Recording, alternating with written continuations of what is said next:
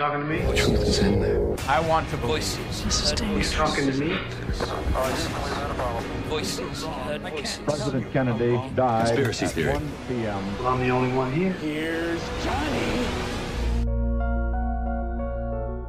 Um dos principais temas abordados pelas teorias da conspiração é a hipótese de que o governo que conhecemos é falso, seja ele qual for e independentemente do país. Tudo não passa de uma espécie de peça de teatro que serve de fachada e que tem como única finalidade camuflar as atividades daqueles que são afinal os responsáveis por tudo aquilo que se passa à nossa volta. Dito por outras palavras, algures no planeta Terra, talvez na Antártida, ou quem sabe noutra galáxia, existe um grupo de pessoas ou entidades que tratam das nossas vidas. As suas ações permanecem secretas e não se dão a conhecer. Mas também há quem acredite que, se calhar, essa governação está nas mãos não de uma entidade, mas sim de várias. Articulam-se com os respectivos governos, mas não lhes são subservientes.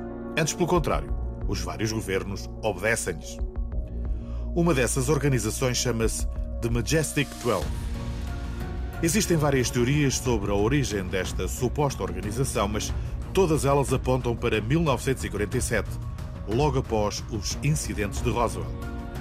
Segundo o investigador de fenómenos OVNI William Moore, o Majestic 12 foi criado inicialmente para lidar com os seres vindos de outros planetas.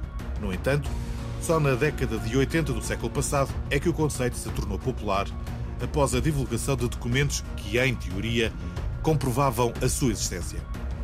Com efeito, em 1984, James Chandra, um especialista em ufologia, recebeu um envelope o qual continha um filme que mostrava as imagens em oito páginas de documentos que pareciam ser papéis de uma reunião que descrevia a Operação Majestic 12. Os documentos revelavam a existência de um grupo secreto que tinha sido autorizado pelo presidente dos Estados Unidos, Harry Truman, em 1952 e que era composto por 12 personalidades.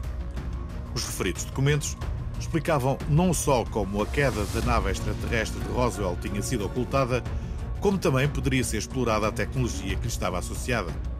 Algumas teorias acreditam mesmo que os Magníficos 12 é apenas mais um tentáculo dos Illuminati, mas esta versão não é consensual, pois também há quem acredite que se trata, na verdade, do lado mais operacional de um governo alienígena, aqui na Terra, cujas diretrizes provêm da raça Grey. Obviamente que a existência do Majestic 12 foi negada desde o início por algumas agências do governo norte-americano. O FBI, por exemplo, analisou os documentos já referidos e concluiu que se tratavam de falsificações. Contam-se aos milhares os documentos relativos à organização que, entretanto, e até 1997, foram tornados públicos. Um deles, datado de 1954, relata a forma como deveria ser feito o manuseamento de destroços das naves e corpos de seres extraterrestres. Saliente-se uma vez mais que nunca foi confirmada a autenticidade de qualquer um desses documentos. No entanto, quem os analisou deduziu que muitos dos projetos secretos desenvolvidos pelos vários organismos dos Estados Unidos são, na verdade, coordenados pelo Majestic 12. Projeto Montauk, Stargate, DARPA e Filadélfia, para frisar apenas alguns, foram todos desenvolvidos graças à colaboração desses seres extraterrestres e debaixo da supervisão dos 12 Magníficos. Teriam sido eles a decretar o assassínio de John Kennedy, pois o antigo presidente estava na disposição de expor publicamente a organização. Mas quem são ou eram essas 12 personalidades? Também aqui se dividem as opiniões. Há quem ache que seis dos membros eram militares e os outros seis seriam da sociedade civil. Mas também existe a versão de que o grupo era constituído por seis seres humanos e seis seres extraterrestres, em princípio da raça Grey. Seja como for, teriam sido eles que intermediaram um dos encontros mais improváveis de sempre. Na noite de 20 de fevereiro de 1954, a agência de notícias Associated Press publicou a seguinte notícia telegráfica: O presidente Eisenhower morreu esta noite de ataque cardíaco em Palm Springs.